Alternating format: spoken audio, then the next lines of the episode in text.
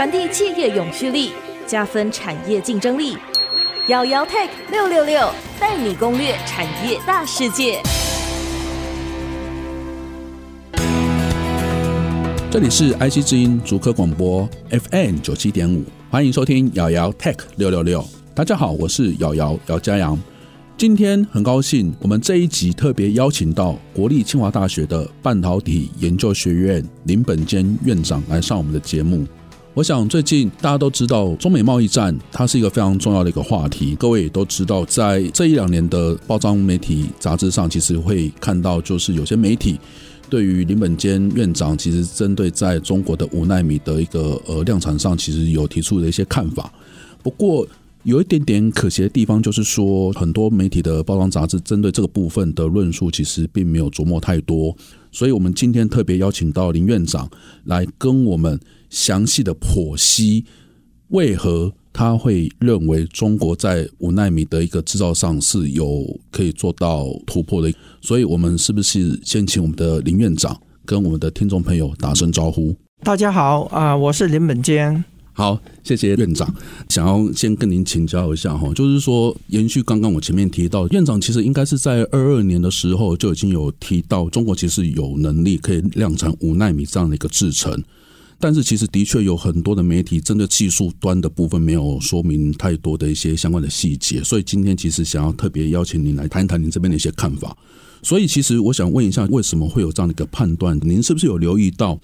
中国是不是在一些关键的制程环节上，是不是有一些突破？还是说您有看到一些其他什么样子的 issue，让您判断说中国是可以做出五纳米这样的制程？OK，呃，所谓五纳米，我们要需要定义一下。我所认知的五纳米是台积电五纳米，台积电的七纳米。讲二零二二年的话呢，我是觉得中国很有机会可以做七纳米，是 OK 的制程。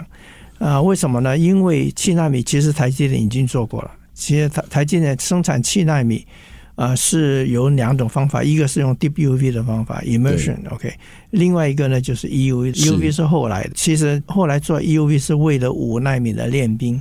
了解。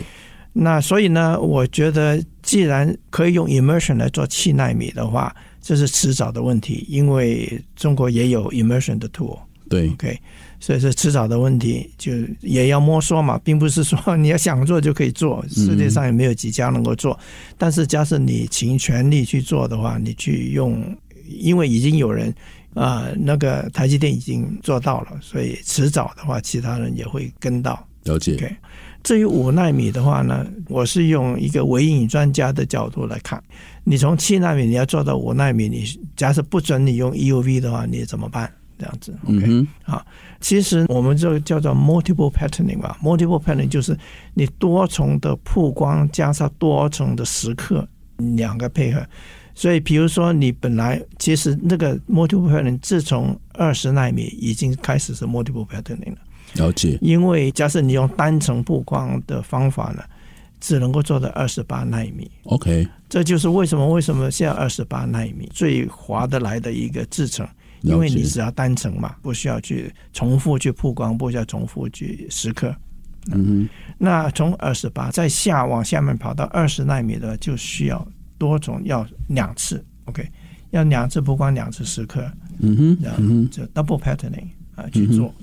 再下面呢，你就要三次、四次这样来做下去了。好，那所以到五纳米的，你还是可以继续这样，你就多次嘛，看你要几次嘛。有些人可能要四次，我想大概四次吧。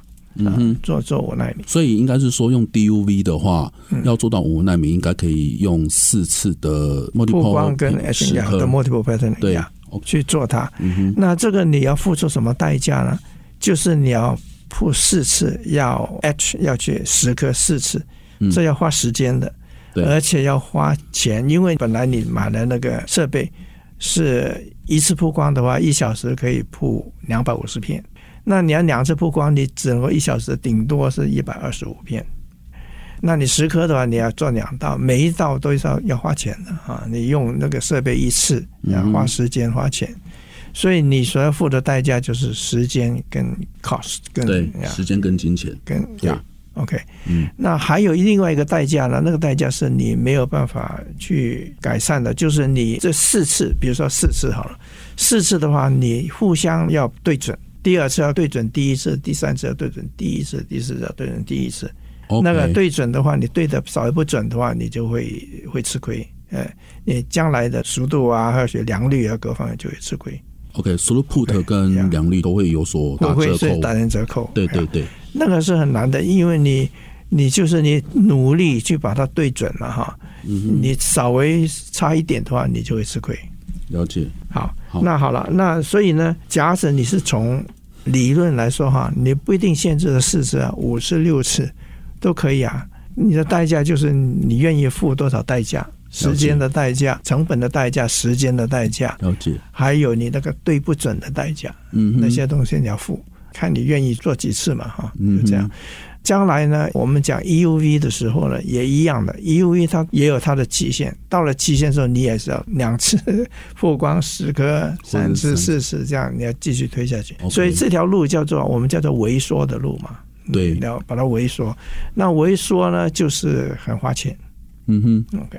你到那个阶段呢，就划不来了。就是跟着摩尔定律的话，就是你下一代必须是比上一代划得来嘛。对，你要是在下一代的费用很高等等等的话，那你就划不来了，就走不下去了。是。那当然，你还有物理的极限嘛，你也会走不下去。但是物理极限还没有到之前，你会经过这种成本的极限。OK. 就就就临到了。所以，如果用 DUV 去做五纳米的制程，看起来是会有很多的条件，然后要付出一些代价，要付出人家代价。然后，包含你有提到说，像是十颗跟曝光之间，然后每一次假设要曝四次的曝光，或者四次的十颗的话，每一次都要去做一些校准。如果校不准的话，其实在 throughput 或是在良率的都会受到一些影响。OK。所以回过头来，您刚刚也有提到，就是说，其实 EUV 的部分也会遇到这样子的一个问题。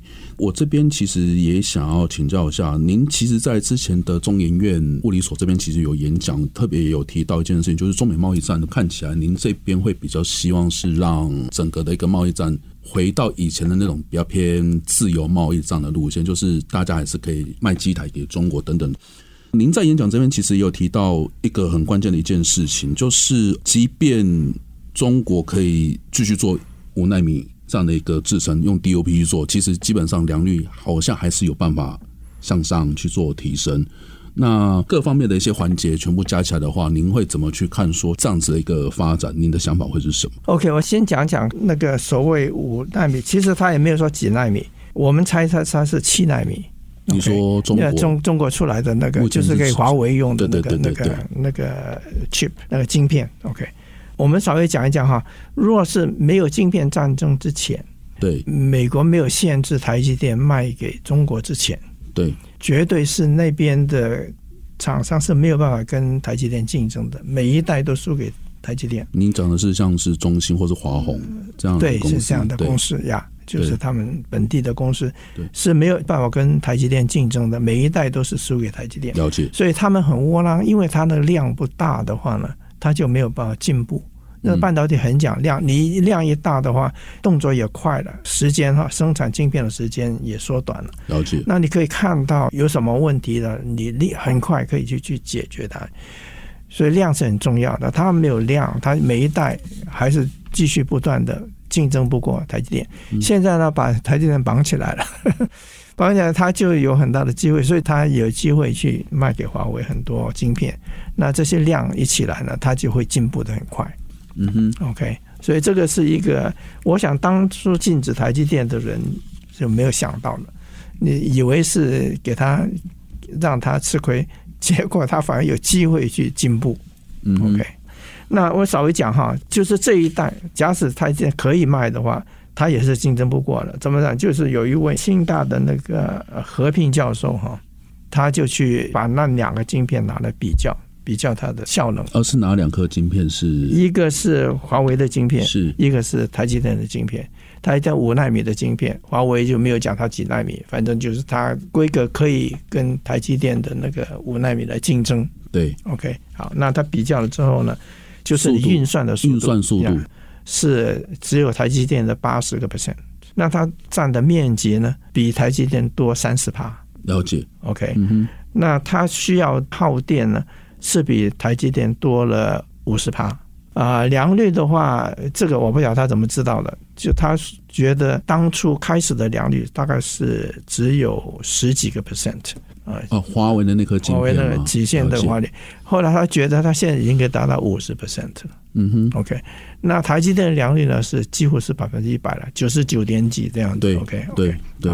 那这样子的根本就没有办法竞争嘛，但是它可以可以竞争啊，因为没有竞争对手啊，竞争对手已经被绑起来了，对，所以它还可以卖，而且呢，它还可以卖贵一点，因为它的成本高嘛，但它良率低的话，一个成本高什么，是。还是可以卖啊，对，而且呢，它可以卖卖到台积电的两倍的价钱，否则不行，他也不能生存啊，他也要赚点钱来 support 下一代嘛，其实就是有点像是可能是像是中兴卖给华为。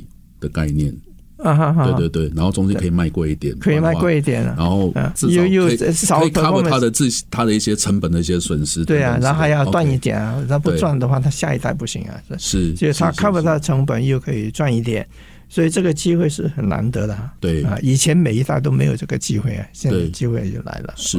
那至于讲到将来的话，我是从微影学者的观点来看哈，就是。你再拼命萎缩下去不是办法，因为你你现在萎缩是变得很贵的东西。对，就是你虽然技术上可以做到，但是就会贵。比如说我们刚刚讲那个多重曝光跟多重蚀刻，肯定是贵嘛。那幸亏呢，EUV 本身也很贵，所以还还有一点竞争力在那里。是，那一样啊，你将来你在 EUV 那边你再去重复曝光、重复时刻的话，也是会增加你的 cost，你的你的成本。OK OK，所以萎缩不是办法，不是我一个人这样觉得，很多人都是这样觉得，萎缩不是办法。对，所以很多人在做不同的研究，嗯哼，怎么样子去不用回缩，但是可以或许把速度增加哈，运算的速度增加，或许把它面积缩小，或许把它耗能减低。等等，这些都有人在做，包括像是最近很红的先进封装，也是一个方法。对，先进封装也是一个方法，就是你根本不用动那些，但是把用先进封装来改良。对，那但是另外一个先进封装也不省钱哦。啊，也是的，懂你。对对对对对，也是挺贵的。对对对。但是其他我讲的方法呢，是有机会可以又省钱又又又可以改良的。嗯哼，OK。那这个呢，就是全世界的人都在做。也没有什么限制，OK，这完全是自由的，这限制。对，让大家找不同的方法去做一些 try error 这样子。对啊，对啊，对对对。所以，所以这里面是完全是自由竞争，看谁跑得快，谁先发明，谁先有这这这些专利，OK，嗯，所以就比较占优势。OK，那我们的节目先进行到这一边，我们先休息一下下，稍后再回到瑶瑶 Tech 六六六，我们。等等见。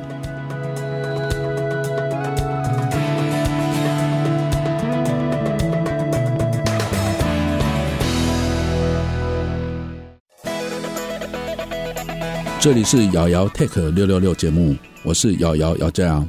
在下半段的节目开始之前呢，也跟大家稍微说明一下下，我们的节目除了在 IC 知音官网 AOD 可以随选随听以外，也同时在 Apple、Google 的 Podcast。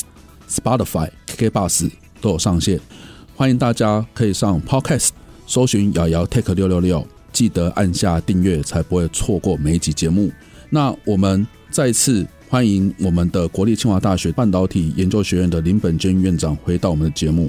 大家好，好，我们还想要再请教一下林院长，从您这边的角度看起来，就是说，如果 DUV 还是有办法。